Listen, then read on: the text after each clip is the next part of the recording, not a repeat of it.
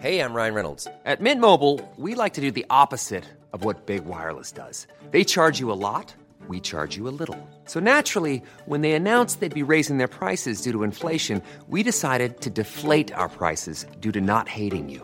That's right. We're cutting the price of Mint Unlimited from $30 a month to just $15 a month. Give it a try at mintmobile.com slash switch. $45 upfront for three months plus taxes and fees. Promo rate for new customers for limited time. Unlimited more than 40 gigabytes per month. Slows. Full terms at mintmobile.com.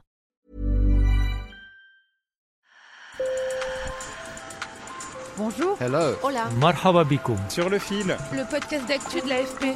des nouvelles choisies pour vous sur notre fil info. Daphné Rousseau, reporter à l'AFP, vient tout juste de rentrer d'Ukraine. Elle a couvert d'autres situations de conflit, en Afghanistan notamment. Mais c'est la première fois qu'elle vit une guerre d'une telle intensité, celle que vivent les Ukrainiens. Sur le fil. Daphné Rousseau, comme d'autres reporters de l'AFP, s'est rendue sur plusieurs lignes de front pendant son séjour. Pour aller dans les villes bombardées, elle a croisé des milliers d'Ukrainiens qui faisaient le chemin inverse, abandonnant tout pour fuir le front, comme sur la route de Tchernigiv, une ville à 130 km à l'est de Kiev. Donc là, on avance sur une route euh, avec un convoi de milliers et de milliers de vé- véhicules dans l'autre sens, de civils qui sont en train de fuir. Convoi extrêmement discipliné. Ils ont tous ce même panneau qui m'a énormément marqué sur la voiture. Il y a marqué enfant. Ils ont tous ça décrit en énorme. Pour cette mission, Daphné Rousseau a fait équipe avec Dylan Collins, un vidéojournaliste, et le photographe Dimitar Dilkov. Ils sont arrivés au lendemain d'un bombardement meurtrier et seulement quelques minutes après une frappe.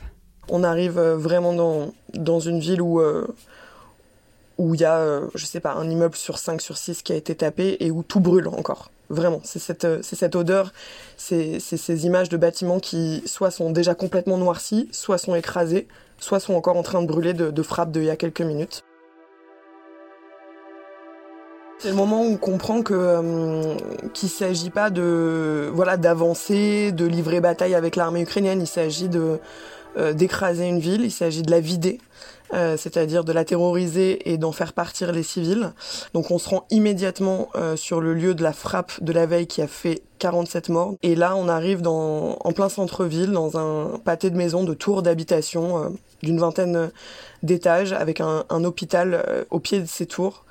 Et c'est un champ euh, c'est des immeubles qui sont tellement éventrés que qui continuent à se détacher euh, euh, par petits blocs. C'est des meubles qui tombent, c'est des berceaux qu'on voit suspendus. Et c'est euh, et c'est 47 corps qui, qui ont été ramassés. et il y a un vent glacial qui, qui, qui balaie en plus cette scène d'apocalypse. Euh, les sirènes continuent à, à sonner euh, non-stop euh, pendant notre, notre passage dans ce champ de ruines et, et les frappes reprennent. Savoir écouter, c'est une des premières choses que l'on apprend dans une guerre. Rapidement, on entend ce bruit, moi je l'avais pas entendu encore, qui est celui des, des avions russes. En fait, ils volent très très bas, ils fendent l'air, et là on sait que ça va être de nouveau tapis de bombes. Et euh, là, on a décidé de quitter la ville euh, parce que les bombardements devenaient euh, beaucoup trop intenses. Mais il n'y a qu'un moyen de quitter la ville, un pont qui est visé par l'aviation russe. Et au moment où on était en train de négocier pour essayer de comprendre si on pouvait encore le passer malgré les bombardements, euh, il y a un, un avion de russe qui est arrivé droit sur nous, mais vraiment droit sur nous, à 50 mètres au-dessus de nous, et qui a lâché euh, une bombe à, à 50 mètres euh, de là où on attendait avec les autres civils. Il y avait des enfants qui hurlaient, euh, on savait absolument pas euh, si la, 30 secondes après la bombe allait pas directement tomber sur nous. Et puis le soldat ukrainien nous a hurlé dessus de, de, partir parce qu'après euh, une frappe en général, il y a quelques minutes, il y a une fenêtre de quelques minutes avant qu'un autre euh, avion euh, arrive. Donc on a eu quelques minutes voilà, pour, pour passer le pont. Les civils ont décidé de pas le faire, nous on a décidé de le faire. Et on a foncé à 120 km heure euh, sur ce pont en, en s'accrochant, sachant pas très bien ce qu'on allait trouver derrière. Et on s'en est bien sorti. On a eu beaucoup de chance. Le soir, les reporters pensent à ce qu'ils ont laissé derrière. Une image qui me reste de, de Tchernigiv, c'est cet homme, c'était un grand-père qui a marché au milieu des ruines avec un seau. On se demandait ce qu'il faisait. Il était complètement désorienté. Et il préparait sa cave euh, au bout du pâté de maison. pour y accueillir ses enfants et ses petits-enfants qui n'avaient pas réussi à s'organiser pour partir et qui ne pouvaient plus partir. Et ils allaient tous s'enfermer dans cette cave jusqu'à jusqu'à ce que jusqu'à ce qu'ils survivent ou que, ou que mort s'en suive. Il faut aussi comprendre qu'il y a des civils qui, qui ne peuvent pas partir, euh, soit pour, euh, parce qu'ils sont trop traumatisés, qu'ils n'arrivent pas à s'organiser. Ils ont des, des, considérations qui peuvent nous paraître bêtes parfois, mais ils veulent pas partir sans ci, sans ça, sans la grand-mère, sans l'enfant, sans le chien, sans le chat. Donc voilà, il y en a qui, qui restent et effectivement, on, on y pense. Ces histoires, ce sont avant tout des rencontres pour Daphné comme celle d'un bénévole qui aidait à exfiltrer des Ukrainiens de la ville d'Irpin, à quelques kilomètres à peine de Kiev, une ville bombardée maintes fois.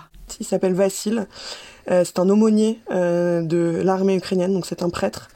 Euh, qui arrive tous les matins à 7 heures sur ce corridor d'exfiltration et qui fait des dizaines et des dizaines d'allers-retours par heure, le pied sur l'accélérateur, à sortir le plus euh, de civils euh, qu'il peut. Quand Vassil il arrive à la zone d'exfiltration, il met la main dans sa poche, il a plein de barres de chocolat et il les donne aux enfants. Euh, ils sont comme lui des dizaines à organiser, à se porter volontaire pour organiser ces exfiltrations.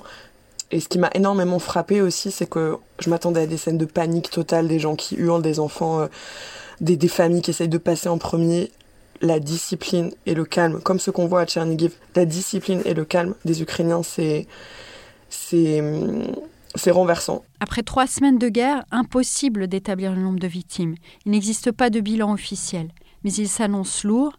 Pour une seule ville, la métropole portuaire de Mariupol, le Comité international de la Croix-Rouge a récemment estimé qu'au moins 2100 personnes avaient été tuées. Sur le fil revient lundi. Merci de nous avoir écoutés.